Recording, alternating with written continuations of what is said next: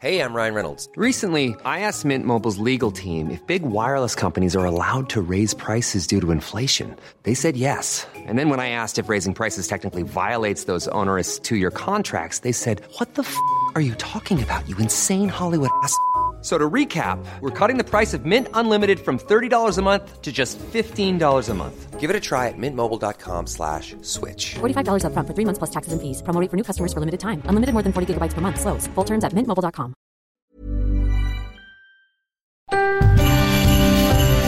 Heraldo Radio, con la H que sí suena y ahora también se escucha.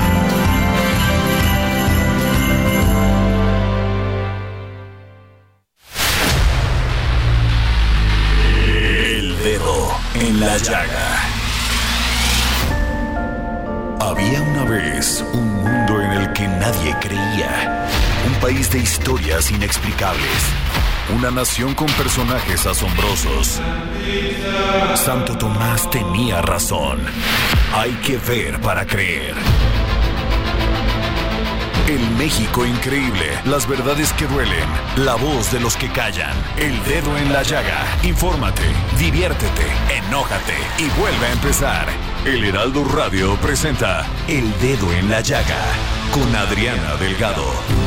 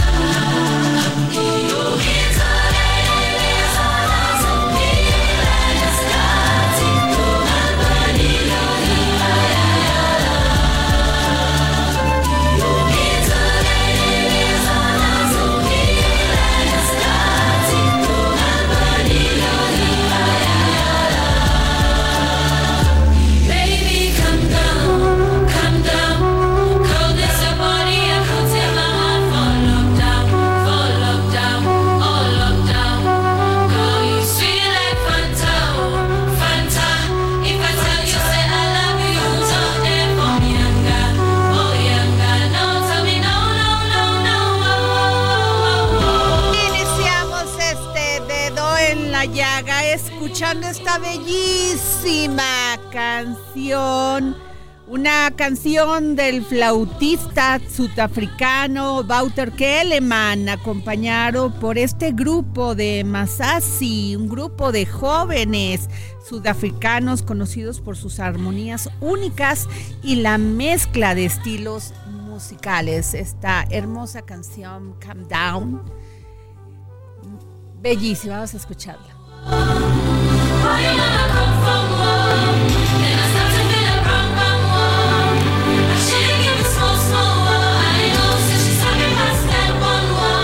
Y así iniciamos este dedo en la llegada de este lunes 11 de diciembre del 2023. Nos estamos acercando a la Navidad. Ya huele a ponche, a pastorelas, ya huele a familia, ya huele a amor, ya huele a fe, ya huele a esperanza. Pero pues tenemos que ir con nuestro resumen informativo con el gran Héctor Vieira. Tras la pandemia, la economía mexicana continúa recuperándose, por lo que el presidente Andrés Manuel López Obrador estimó que para el último año de su sexenio habrá un crecimiento del 1.3%. El presidente reveló que enviará una iniciativa de reforma al Congreso de la Unión para que se prohíba el uso de vapeadores en México, ya que el uso de estos artefactos está afectando la salud de los jóvenes al dañar su sistema respiratorio. El jefe del Ejecutivo Federal dio a conocer que se desplegaron 600 elementos de la Secretaría de la Defensa Nacional y la Guardia Nacional en Texcaltitlán, en el Estado de México, luego de que un grupo de pobladores se enfrentara a una presunta banda criminal. Explicó que ya se lleva a cabo una investigación del caso que provocó la muerte de 14 personas y mañana se darán a conocer detalles de los avances.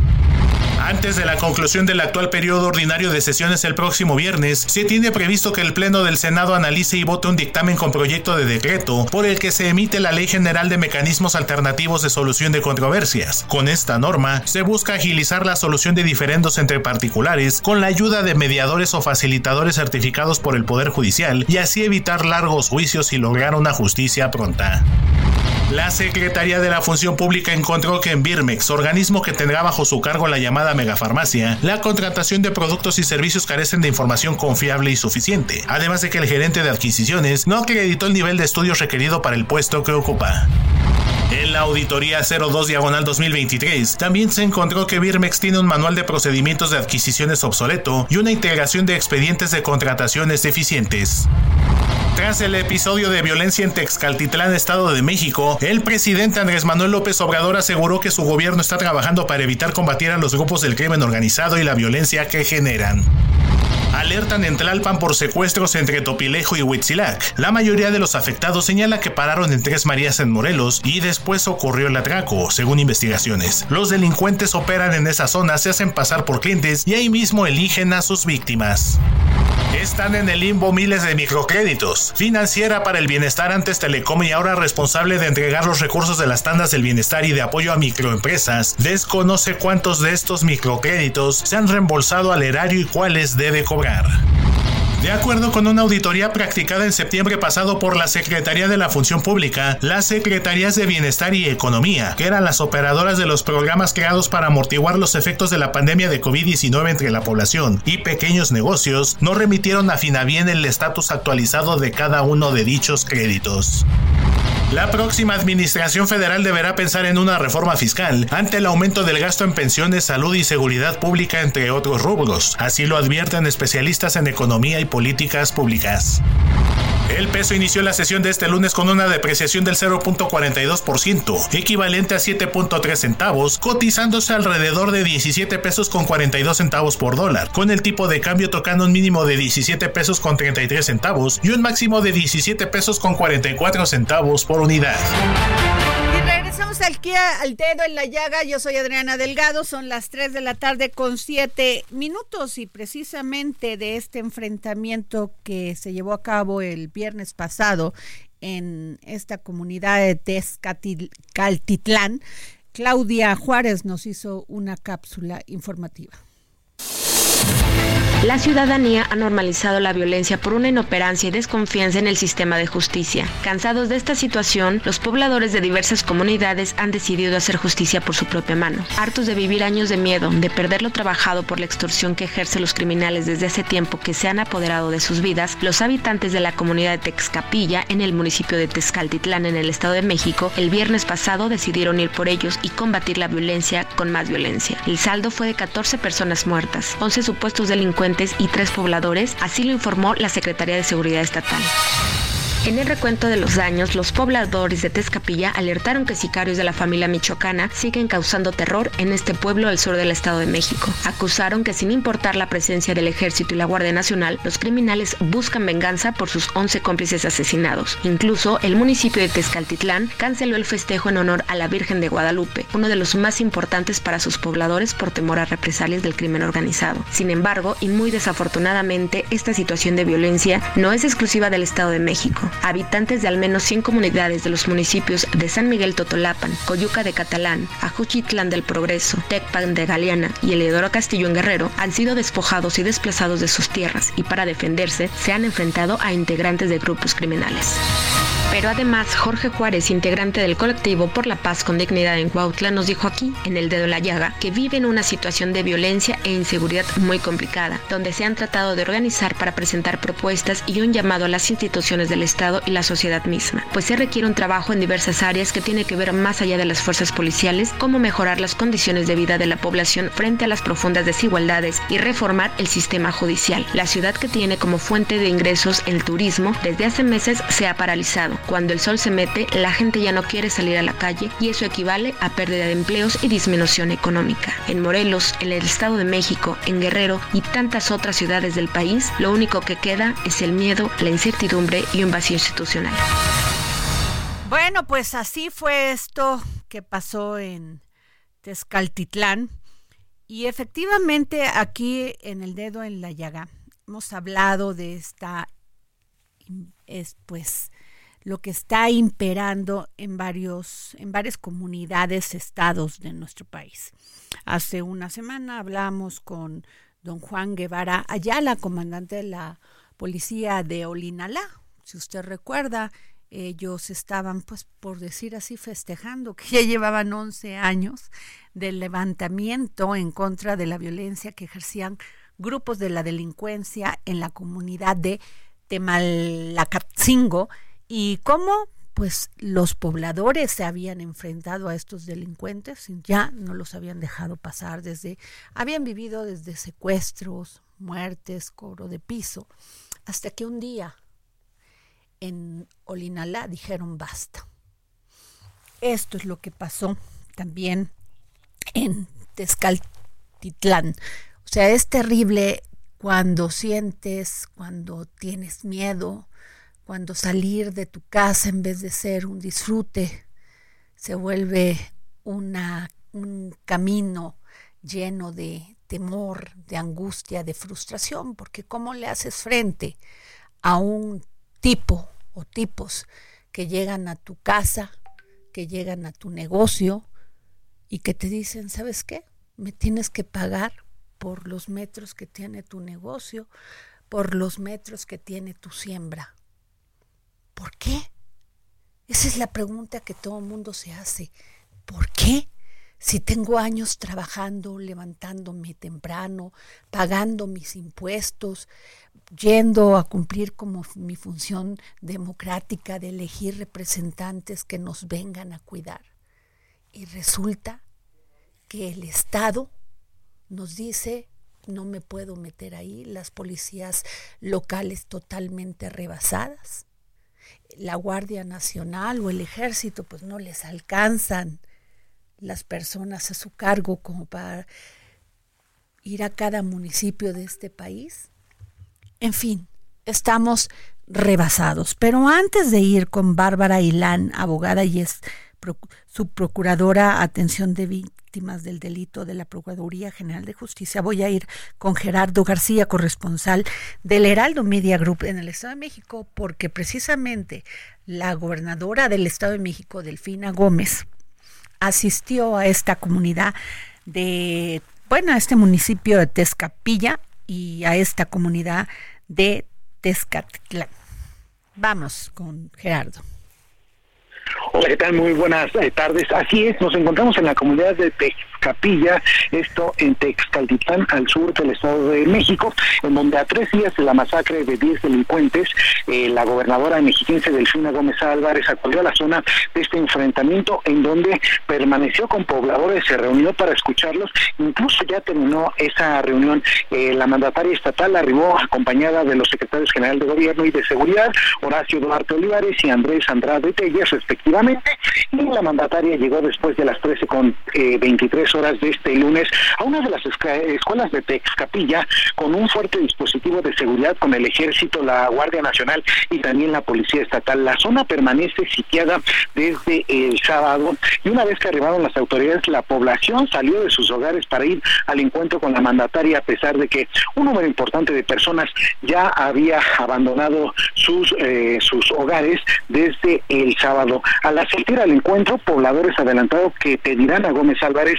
la permanencia de las fuerzas federales y si es necesario eh, destinar un predio para tener un cuartel para desterrar al crimen organizado. Incluso anunciaron estar dispuestos a levantarse en armas, no importando si son hombres o mujeres, porque están cansados de que fueran extorsionados por metro cuadrado de sus cultivos y en este año, dado las condiciones climatológicas, no pudieron cosechar, no tuvieron dinero y lo que pasó en este campo de fútbol en Texcapilla. Ellos dicen no lo planearon, así se dieron las cosas porque los líderes del crimen organizado no escuchaban sus peticiones y la mediación que ellos pedían para que se redujera ese cobro de derecho de piso que ellos lo han venido pagando desde siete años. Vamos a escuchar alguna eh, uno de los testimonios de una ciudadana de aquí de Texcapilla.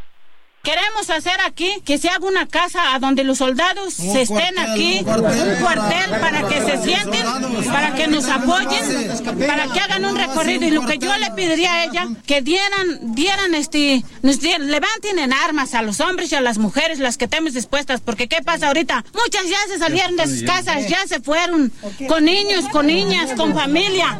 Estamos dispuestos a que nos... O sea, ¿se van a defender ustedes? Nos queremos defender y queremos levantarnos en armas si puede que nos dé chalecos antibala y que nos dé armas. ¿Podrían hacer su policía comunitaria como ha pasado Sí, claro que sí. Sí, queremos chalecos antibala y queremos armas. Queremos permisos a tirar. Porque ¿qué es lo que pasa en la autoridad? Ahorita aquí no se han llevado a nadie de la comunidad al bote porque no hallaron crimen. No hallaron culpable. Pero si ellos supieran y alguien de la comunidad señalara a fulano, se los llevan al bote. Y a ellos nunca se los llevan al bote. A ellos nunca los agarran. ¿Por qué? Nomás les dan una corretiza.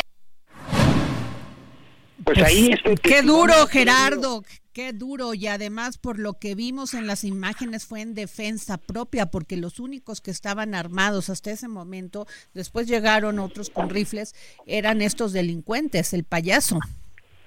Así es, y, vaya la situación que prevalece. Ellos dicen que ya no tienen miedo, ellos se van a estar defendiendo y es que reiteraron que desde hace siete años eran extorsionados por eh, líderes de la familia michoacana, pero pagaban cuota porque el líder que identificaron como el 47 no lo sostengó, pero después de que fue detenido este, eh, a otros que identificaron como el Arcelia y el payaso, ya les exigían cobros millonarios, incluso ya no podían eh, comer. ¿Por qué? Porque con este cobro de derecho de piso se encarecieron los alimentos de la básica, huevo, pollo y tortilla. Gerardo García, compañero corresponsal, ¿y el presidente municipal?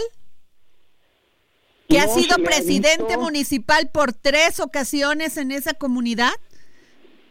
De hecho, no se le ha visto, no se le vio aquí en esta reunión. Incluso también los pobladores dijeron que ya no quieren tener autoridad municipal porque ellos tuvieron que defenderse del asedio y del hostigamiento del crimen organizado. Esa también fue una de las peticiones que eh, le iban a hacer a la mandataria. Estamos precisamente a las afueras de un plantel y todos los planteles y espacios públicos han sido ya eh, destinados para que estén ahí los elementos de las fuerzas federales y estatales. Y uno de ellos, y precisamente uno que está en costado de, los campos es donde se está llevando la se, se, llevó a cabo la reunión y estamos a la espera de un pronunciamiento por parte de la gobernadora Delfina Gómez Álvarez. Este voy a estar muy pendiente, pero también hablar de don Noé Olivares que fue el delegado este, de la comunidad que murió al defenderlos.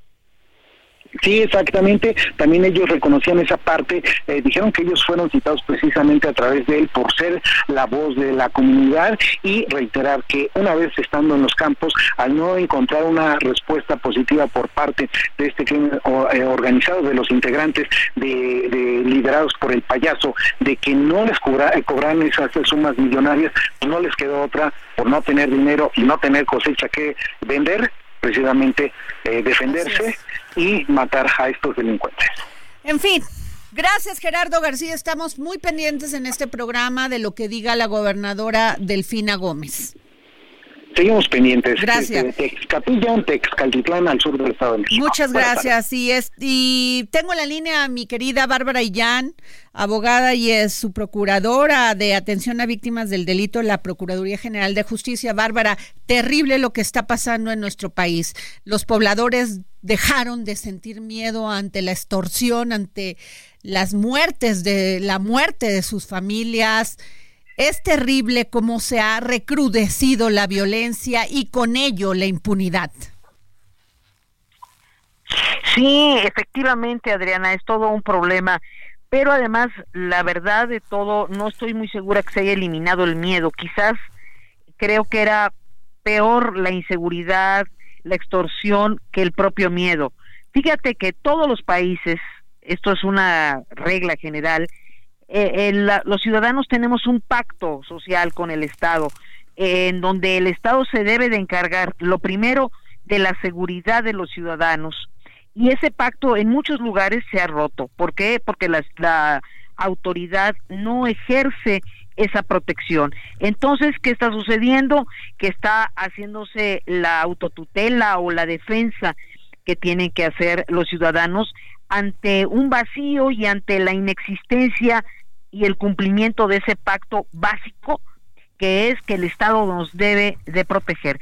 Si no, ¿para qué queremos un Estado? ¿Para que nos cobre solo impuestos? Pues eso es eh, complicado y no ejerza su debida función. Ahora, lo que me llama la atención, Bárbara y tú y Jan, tú que eres, además de todo, eh, psicóloga, te voy a repetir esta frase que decía Emiliano Zapata, prefiero morir de pie que vivir de rodillas. Tal parece que esa va a ser la el nuevo lema de todas estas personas que viven asediadas por el crimen organizado. Sí, claro, lo que pasa es que ya cuando llevan con tus propiedades, te extorsionan, hacen levantón de niñas, de niños, pues ya no queda otra más que apostar con mi propia vida a la defensa. Y esto en gran medida es un fenómeno que se llama desesperanza aprendida. Fíjate qué interesante. Que es que haga yo lo que haga, no hay salida. Me mueva hacia donde me mueva, no hay salida. Pido ayuda, pido protección, imploro al crimen, imploro a las autoridades y nada de esto ha funcionado. Entonces, ¿Qué queda? Solamente el que haya una defensa organizada de la gente. Esto habla de un cansancio profundo y de que el miedo realmente a estar sometido es peor al miedo a perder la vida. Y esta desesperanza aprendida se está socializando mucho en el país. En muchos lugares la gente dice, me cierro, me escondo, pero a veces ni encerrándose ni escondiéndose lo logra.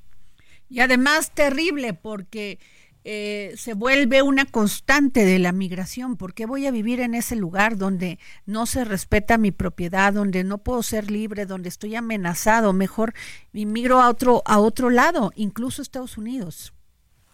Claro, y, ese, ese desplazamiento social del que hablas hace que la gente abandone, la gente que no quiere apostarse a defender eh, sus propiedades y sus digamos, su seguridad es huir.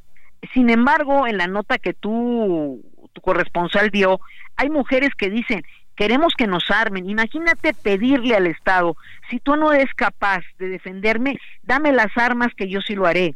Eso es una ingobernabilidad, es un Estado fallido, gravísimo el tema, gravísimo. porque las propias mujeres están dispuestas, que son las que sufren luego mucho el crimen organizado, y simplemente hacen ese desplazamiento social y dicen, dejo mi parcela, dejo todo lo que haya que dejar, pero salvo mi vida. Pero ahorita la gente dice, bueno, ¿me voy a dónde? ¿En qué condiciones? Eh, ¿Voy a tener una pobreza más grave? Entonces mejor le apuesto a mi vida. Pero obviamente ahorita es una, una confrontación armada desproporcionada, porque ante las armas usan machetes. Yo esperaré y de veras hago votos porque en el Estado de México la Fiscalía entienda que esto es mucho más que una legítima defensa y no procese a los... Uh, Eso esperamos, ya sería el colmo.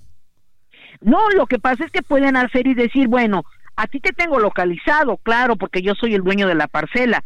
Al crimen organizado, ¿quién lo tiene localizado? Entonces es mucho más fácil. Pero ya tenían siete años, Bárbara, y no se hacía nada. Pasó el gobierno de Alfredo del Mazo, pasaba esto y se hacían como que no veían. Eh, claro, pero esto es gravísimo porque imagínate tú lo que va a hacer el, la venganza del crimen.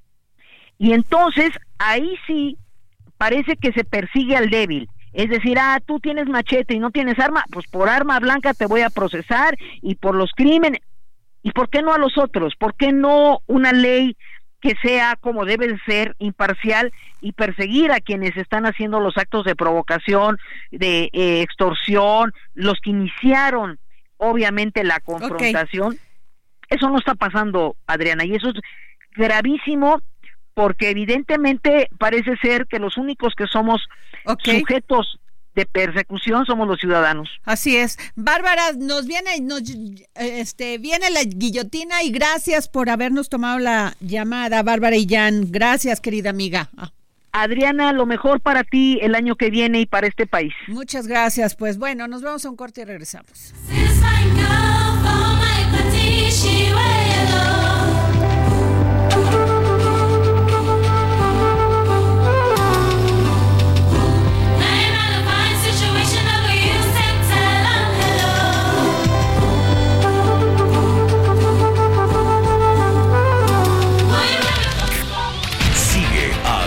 En su cuenta de Twitter. Arroba Adri Delgado Ruiz. Además, te invitamos a enviar tus opiniones y comentarios en texto o por mensaje de audio a través de WhatsApp al 55 2544 3334. Y si quieres escuchar El Dedo en la Llaga de El Heraldo Radio, en cualquier momento y donde quiera que te encuentres, descarga el podcast disponible. Ryan Reynolds here from Mint Mobile. With the price of just about everything going up during inflation, we thought we'd bring our prices down.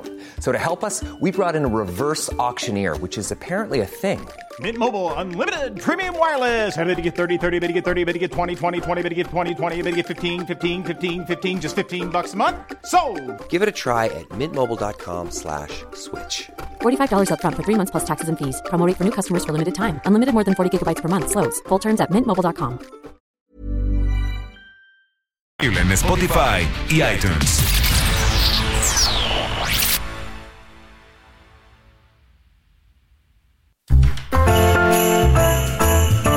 Heraldo Radio, la H se lee, se comparte, se ve y ahora también se escucha.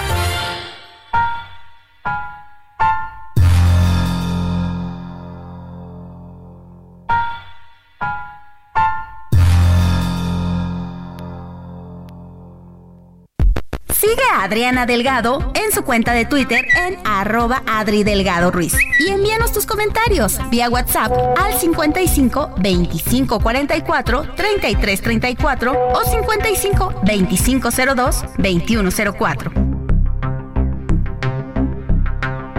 Adriana Delgado entrevista en exclusiva a la periodista y cofundadora y presidenta de Yo También, Discapacidad con todas sus letras, Katia D'Artigues. ¿Por qué las mujeres teníamos miedo a presentarnos, a decir esto es lo que yo valgo, con lo que estoy dispuesta a contribuir? ¿Por qué las mujeres en muchos casos eran las que juzgaban más fuertes? Sí, porque nos habían enseñado, creo que históricamente, a que había una zanahoria para muchos, por así decirlo. Entonces tenías que pelearte con la de al lado para lograr tener ese puesto deseado. Y yo creo que lo que estamos viendo ahora es justo lo contrario. Yo cada vez más pertenezco a grupos de mujeres que nos apoyamos unas a las otras. Y esto nos hace cada vez más fuertes porque hemos comprendido que el mundo es nuestro. La mitad del mundo es nuestro. Somos la mitad de la población, la que nos hacemos cargo de los cuidados de la mayoría de las personas que lo necesitan, que necesitamos este lugar y lo tenemos. Que todavía cuesta trabajo, ¿no? Como todo este jaloneo de las candidaturas femeninas en el INE, etcétera, ¿no? Están dispuestos muchas veces los hombres a ceder el lugar, pero no el poder. Y eso es algo que tenemos que combatir también. Y las mujeres tenemos que aprender también a ejercer el poder ejercer el poder sin muchas cosas que nos enseñaron. En este sentido es bien interesante, yo creo que es muy, muy actual el libro que hice con Patricia Mercado, Cecilia Soto y Josefina Vázquez Mota. Eh, después vino Margarita Zavala como candidata a la presidencia, pero se fue.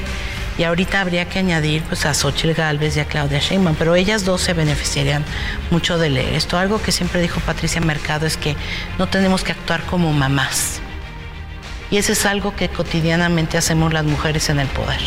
Queremos quedar bien con todo el mundo. Y Patti Mercado dice, tienes que ser la reina, no la mamá, para que te tomen en serio.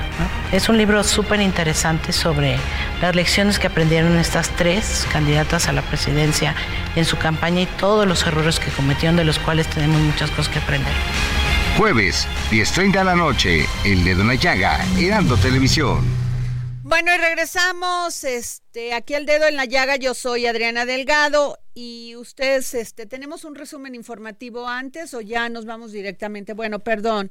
Eh, tengo en la línea al pastor Albert Rivera del Refugio para Migrantes Agape Tijuana porque hace una semana también les conté, les comentaba en este espacio de estos migrantes secuestrados en Reynosa, Tamaulipas, y que denunciaron ante la Comisión de Derechos Humanos contra la Fiscalía General de la República por no atender su denuncia contra las bandas del crimen organizado que tienen a un cautivo, cautivos a 200 migrantes aproximadamente.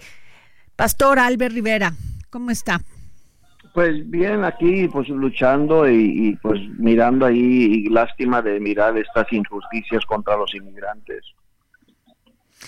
Pero, a ver, eh, yo quiero entender esto. Tenían 18, que esto es lo que teníamos esta información, que habían ya habían pagado más de medio millón por ser liberados. En este lugar donde tenían a los 18, ¿existen todavía 200 personas secuestradas?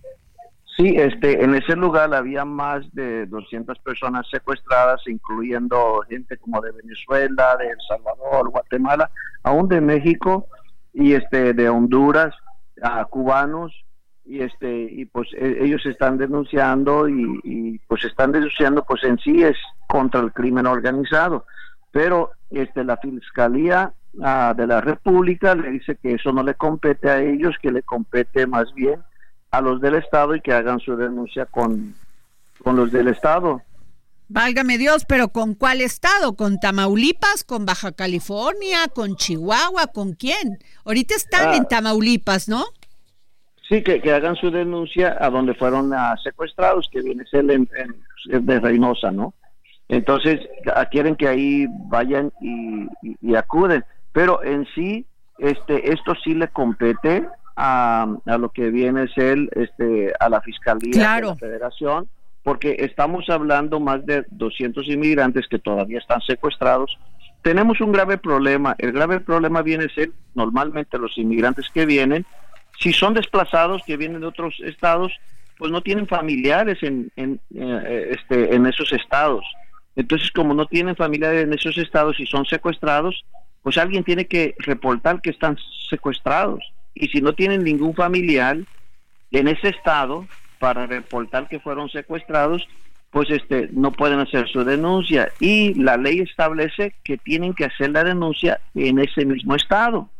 Entonces no proceden las denuncias y si son extranjeros que, y que le están pidiendo dinero y están mandando dinero, pues el extranjero que está mandando el dinero quiere hacer su denuncia, pero ¿a dónde la hace? No puede ser si necesita hacerla, por ejemplo, si es de Guatemala, El Salvador, necesita un familiar que llegue a ese estado y diga, me secuestraron a alguien y me están pidiendo dinero, espérate, pues estoy en otro país. Claro. Entonces tenemos, tenemos miles de casos así y pues es una impunidad y se debe de cambiar las leyes de una manera que vamos a ponerle, si yo tengo un familia, yo estoy en Estados Unidos y tengo un familiar que me lo secuestraron en en cualquier lugar de México que de Estados Unidos o algo que me den un número y aquí te puedes comunicar y hacer tu denuncia y que no me digan que tengo que ratificar para poder buscar a mi familia, que tengo que ir a ese estado en persona a decir me lo secuestraron para que pueda proceder y me lo puedan buscar, pero porque si no, no me lo van a buscar. Eh, Pastor Albert Rivera, yo le quiero preguntar que no lo no han sido reclamados por sus familias en este en estos países de origen como Guatemala, El Salvador y Venezuela, o sea, las las las embajadas no han hecho ningún pronunciamiento sobre esto. Este, bueno, este los de Guatemala nosotros les notificamos al gobierno de Guatemala, dijeron ellos que ellos sabían este que iban a ver a ver cómo les podían ayudar y todo, pero este sale un comunicado del estado de de, ahí del Estado y de ahí de Reynosa, la Fiscalía del Estado, que dicen no tenemos conocimiento. Pues, ¿Cómo que no tienen conocimiento? Entonces, hay miles de casos que están secuestrados, que ellos no tienen conocimiento, por ejemplo, en estos 200 que están todavía secuestrados y que dicen, pues no tenemos conocimiento, nadie hizo denuncia, pues claro, pues son inmigrantes, pues no tienen familiares que les ayude a hacer la denuncia, están todavía. Y también ellos no pueden hacer su denuncia porque están incomunicados, están secuestrados. ¿Cómo van a, denunciar que estoy secuestrado si está con el secuestrador? Claro. Terrible lo que está pasando, Pastor Albert Rivera. ¿Qué, ¿Qué, es lo que es? Dígame cuáles van a ser las acciones que se van a seguir o que van a seguir este usted que ha dado la cara por ellos, o sea, porque realmente el que tienen, el que los apoya es usted. Y más si están más de 200 personas secuestradas, me parece verdaderamente increíble, terrible. Sí, bueno, mañana vamos a hacer una protesta en el consulado de Estados Unidos aquí en Tijuana con otros inmigrantes que tenemos acá. Ahorita los inmigrantes que están ahí en el en el SIM, en el albergue federal, ahí lo que viene es el Matamoros, están haciendo su, su queja en Derechos Humanos Federal contra la Fiscalía Federal de la República por decir que no le procede una denuncia que ellos están haciendo contra el crimen organizado, que la Fiscalía Federal no les acepta una denuncia de esas. Pues muchas gracias, Pastor Albert Rivera. Vamos a estar muy pendientes de esta información y de la manifestación que van a llevar a cabo mañana. Muy amable, muchas gracias. Gracias a usted. Y bueno, tengo en la línea al diputado Héctor Jaime Ramírez, Ramírez Barba, secretario de la Comisión de Salud de la Cámara de Diputados, porque la, pasa, la semana pasada la precandidata presidencial de la alianza PAN-PRI-PRD, Xochitl Galvez, Xochitl Galvez, dio a conocer a los integrantes del equipo encargado de elaborar su plan de gobierno rumbo a las elecciones del 2024. ¿Cómo está, diputado? Muy, bien, muchas gracias, Adriana. Muy buenas tardes. Sin duda alguna, uno de los temas que más nos preocupa a la ciudadanía es el tema de la salud. Ya tenemos, bueno, estamos inundados con el tema de la delincuencia, de la impunidad, pero también grave es el tema de salud y la falta de políticas públicas. Sin duda. Además también tenemos un, tenemos un subejercicio habiendo recursos casi importantísimos, Adriana. De forma tal que aunque tienen presupuesto no lo ejercen para poderlo desviar a las obras magnas del tren Maya y sus aeropuertos y sus refinerías que no refinan. Pero cuando me dicen eso, diputado, ¿es tan fácil desviar el dinero? O sea, ¿es tan pues fácil que vaya a la, a, la, a, la, a la Secretaría de Salud y que lo puedan sacar de ahí y decir, mejor que se vaya al tren Maya cuando ya está publicado? Así es, con pena la ley sí lo permite porque en teoría una dependencia, pero debería haber castigo, por ejemplo, una dependencia, la Comisión Coordinadora de Institutos y Hospitales Esencia, que se encarga de nutrición, de cardiología, del hospital homeopático, tuvo, por ejemplo, en el año 2022 un subejercicio casi de 10 mil millones de pesos, solamente ejerció 700 millones. Y al final Hacienda, después al final del año dijo, oiga, no, le vamos a hacer su ajuste a que nada más el presupuesto que ustedes tuvieran sería el que gastaron. Entonces los otros 10 mil se lo lleva Hacienda a su fondo común y de ahí los desvían a donde quieren. Así de simple, este año, por ejemplo, el año pasado ocurrió con vacunas, Adriana. Se les asignaron más de 33 mil millones de pesos de vacunas, solamente ejercieron 8 mil de vacunas y el resto también se lo jaló Hacienda y lo distribuyen hacia donde ellos quieren, porque no tú ya no puedes seguir las partidas en las que estaban. Así ha ocurrido este año, por ejemplo, puede ocurrir, porque hasta octubre de este año, para en vez de comprar vacunas que sirvan para la población, como es el caso de Moderna y de Pfizer, que recién ya se autorizó su registro ordinario, no han gastado casi 13 mil millones de pesos de lo autorizado. Solamente ejercieron hasta octubre 900 millones, Adriana. Terrible, terrible. ¿Y usted cree, diputado Héctor este, Jaime Ramírez Barba, que eh, en este momento, en esta época del año, deberíamos ya de tener otra dosis de la vacuna contra el COVID-19, que yo me imagino que ya emigraron muchas cepas, pero ¿deberíamos de pagarla? Mira, Xochitl comenta de manera puntual que México merece más salud. No tendríamos por qué pagarla. Primero, no tendríamos que, por qué ponernos una vacuna que está caduca, como es la Abdala, que le han dado extensión de que si tú te quieres poner y ves el frasquito, te vas a dar cuenta que está caduca, que estamos ya en el mes de, de noviembre y esa vacuna caducó en agosto. Y la siguen poniendo. Esa vacuna además a decir del propio Comité de Moléculas Nuevas de este gobierno, dice que no cubre contra el, el, linaje circulante, que es el, coronavirus XBB. Entonces no cubre. Y ya reconoce que las que sí cubren el XBB es la Moderna y la Pfizer, que ya le dio un registro sanitario, y tienen 13 mil millones de pesos sin ejercer. Entonces hay dinero para que compren la buena y puedan proteger a la población vulnerable, si no alcanza para todos, por lo menos para la vulnerable, y creo que alcanzaría para todos, porque es diferente comprar una vacuna tú por tu cuenta a comprar 20 millones de vacunas. El precio evidentemente es diferente. Entonces yo creo que sí alcanzaría ese dinero que está ahí guardado, ese dinero que no han ejercido y que en vez se lo lleven al tren Maya para que termine los últimos 3 kilómetros o los 100 o los 1000 que le falten, se compre la vacuna para proteger a los más desfavorecidos de este país que requieren la vacuna para no morir por una enfermedad respiratoria grave que causa este, síndrome inflamatorio respiratorio por el COVID-19, Adrián. Sencillamente terrible, terrible. Eh, ¿Cuál van a ser? Yo sé que todavía no se pueden hablar de propuestas porque están en pre-campaña, pero usted podríamos eh, replantear la pregunta así. ¿Usted qué es lo que considera que hace falta en este país y sobre todo siendo usted asesor de la de la precandidata Xochitl Galvez? Mira, primero decir que está sufriendo mucho la población y los datos del Coneval y los datos de la encuesta de ingreso y gasto de los hogares y los datos de salud pública marcan que la gente está gastando mucho en medicamentos y gastan más los pobres porque hay desabasto. Me parece que una acción urgente para reparar este sistema de salud debiera ser primero corregir este desabasto, que hay un mecanismo de compra y de distribución eficiente, transparente y a prueba de corrección. Es decir, la población tiene el derecho merece que se le garantice el acceso universal a los servicios de salud, porque no solamente es para la pobre, ¿eh? lo mismo pasa con el Instituto Mexicano del Seguro Social, que hoy, por cierto, eh, comparece aquí su director en la Cámara de Diputados, como ocurre en el ISTE y en muchos otros más. Los datos ahí están. Este gobierno en cinco años ha sido incapaz de poder dar el abasto a la gente Hemos visto a los padres de familia tomar el aeropuerto porque sus niños con cáncer no tienen los medicamentos necesarios y oportunos y a tiempo. Hemos visto a gente desesperada con diabetes quedándose ciega por no haber tenido el medicamento adecuado para controlarse. Hemos visto a gente amputada de manera tardía porque no ha tenido consultas. Yo sí creo que esos datos que la gente nos ha referido, que le ha referido a Xochitl Galvez, es algo que es muy relevante atender, Adriana. La salud es de tamaño uno, el más necesitado. Hay que ponernos en sus zapatos para poder tener la empatía y la sensibilidad a quien más lo necesita.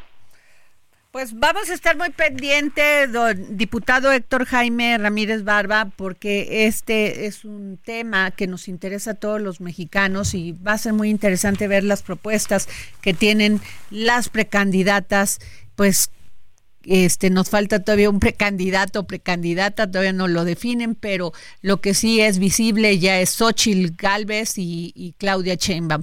Vamos a estar muy pendientes de las propuestas que tengan sus equipos. Gracias. Hasta luego, Adriana. Pues así es. Y bueno, nos vamos con don Pepe Carreño porque anda en Washington. Me imagino que debe estar pasando usted mucho frío, don Pepe. Bastante, debo confesar. Sobre todo. Yo siempre digo, pero ¿y usted qué anda haciendo allá?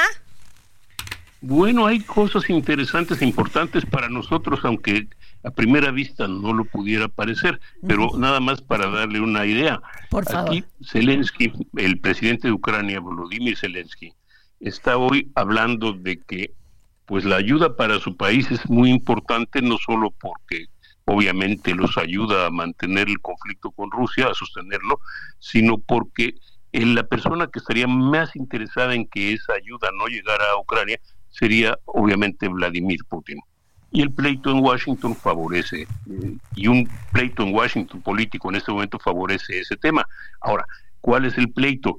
Que los republicanos que están empeñados en considerar que la frontera con México es un punto peligroso y está en desorden, pues creen que están obligados a demandar que el gobierno Biden acepte la posibilidad del canje. Esto es, nosotros te damos el dinero para ayudar a Ucrania, pero a cambio tú nos das, eh, nos concedes cambios políticos para a limitar el, acceso fronterizo en términos, por lo menos a los migrantes, a los migrantes y a los migrantes indocumentados, reducir o, reducir las, las reglas para asilo, esto es limitar las posibilidades de asilo y tal vez eh, eliminar hasta el 50% de las actuales razones de asilo y obviamente pues mantener eh, fuera de los Estados Unidos a la mayoría de la gente que esté pidiendo asilo o esté pidiendo inmigrar y estamos hablando ahí de, pues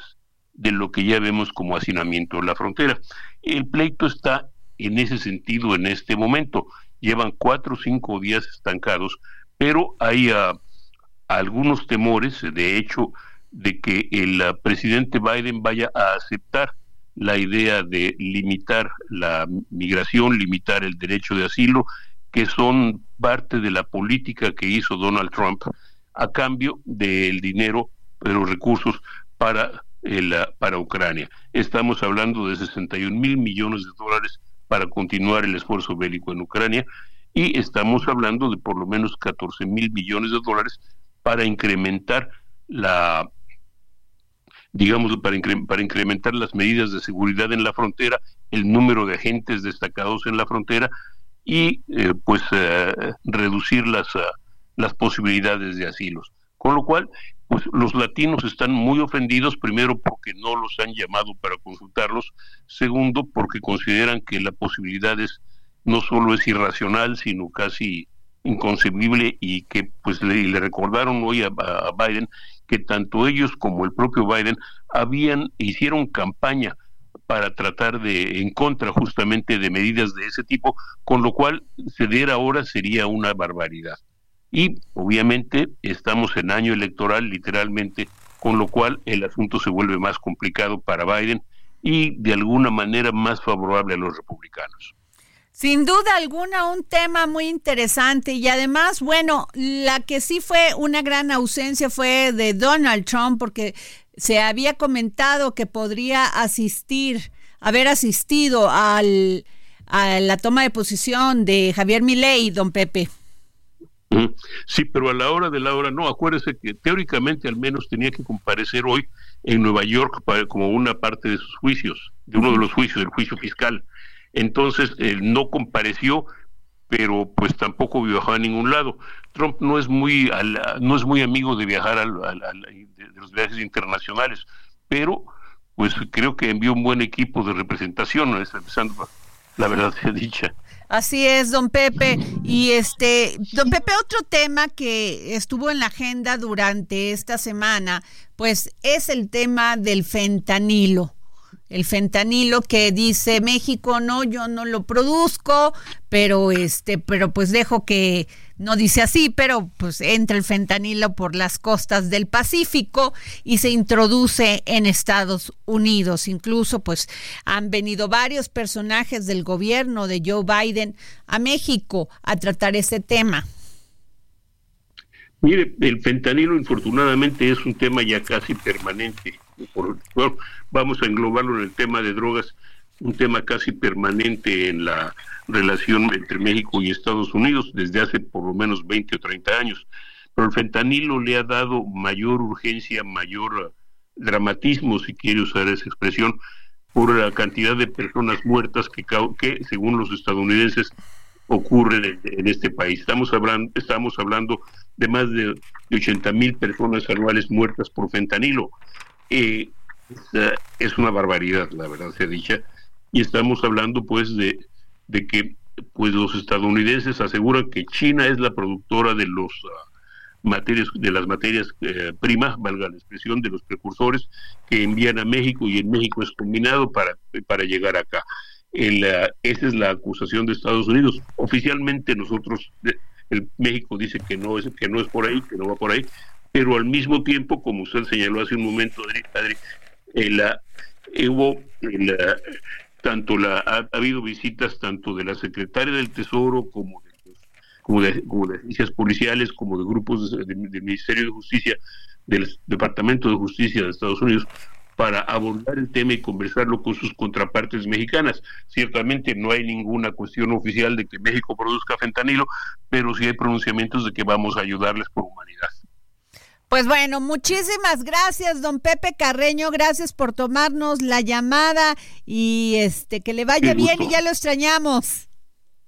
Ya nos veremos el próximo lunes, espero con menos frío. Muchas gracias, don Pepe Carreño. Bueno, pues el comisionado Adrián Alcalá Méndez asumió la presidencia del Instituto Nacional de Transparencia, Acceso a la Información y Protección de Datos Personales para el periodo 2023-2026, en sustitución de la comisionada Blanca Lilia Ibarra, quien ayer concluyó su encargo. Y tras cuatro votaciones, Alcalá obtuvo, obtuvo dos votos y Josefina Román dos votos. El desempate, pues lo hizo Blanca Lilia Ibarra.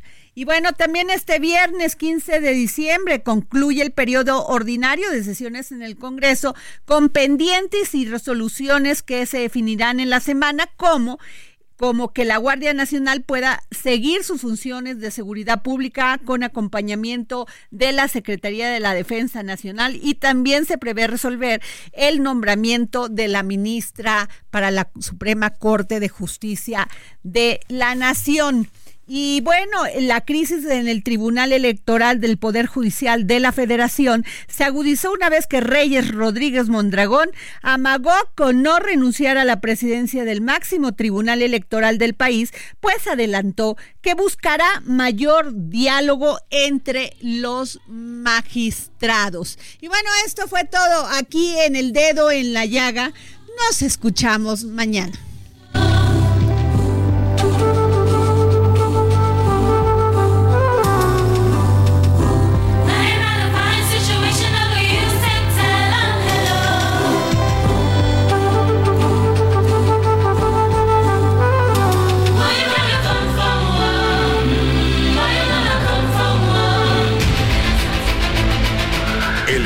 Radio presentó El Dedo en la Llaga con Adriana Delgado.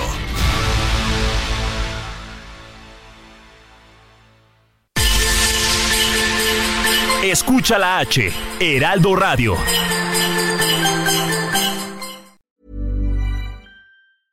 Selling a little or a lot? Shopify helps you do your thing however you cha-ching. Shopify is the global commerce platform that helps you sell at every stage of your business. From the launch your online shop stage to the first real life store stage, all the way to the did we just hit a million orders stage. Shopify is there to help you grow. Shopify helps you turn browsers into buyers with the internet's best converting checkout. 36% better on average compared to other leading commerce platforms because businesses that grow grow with Shopify. Get a $1 per month trial period at Shopify.com slash work. shopify.com/work.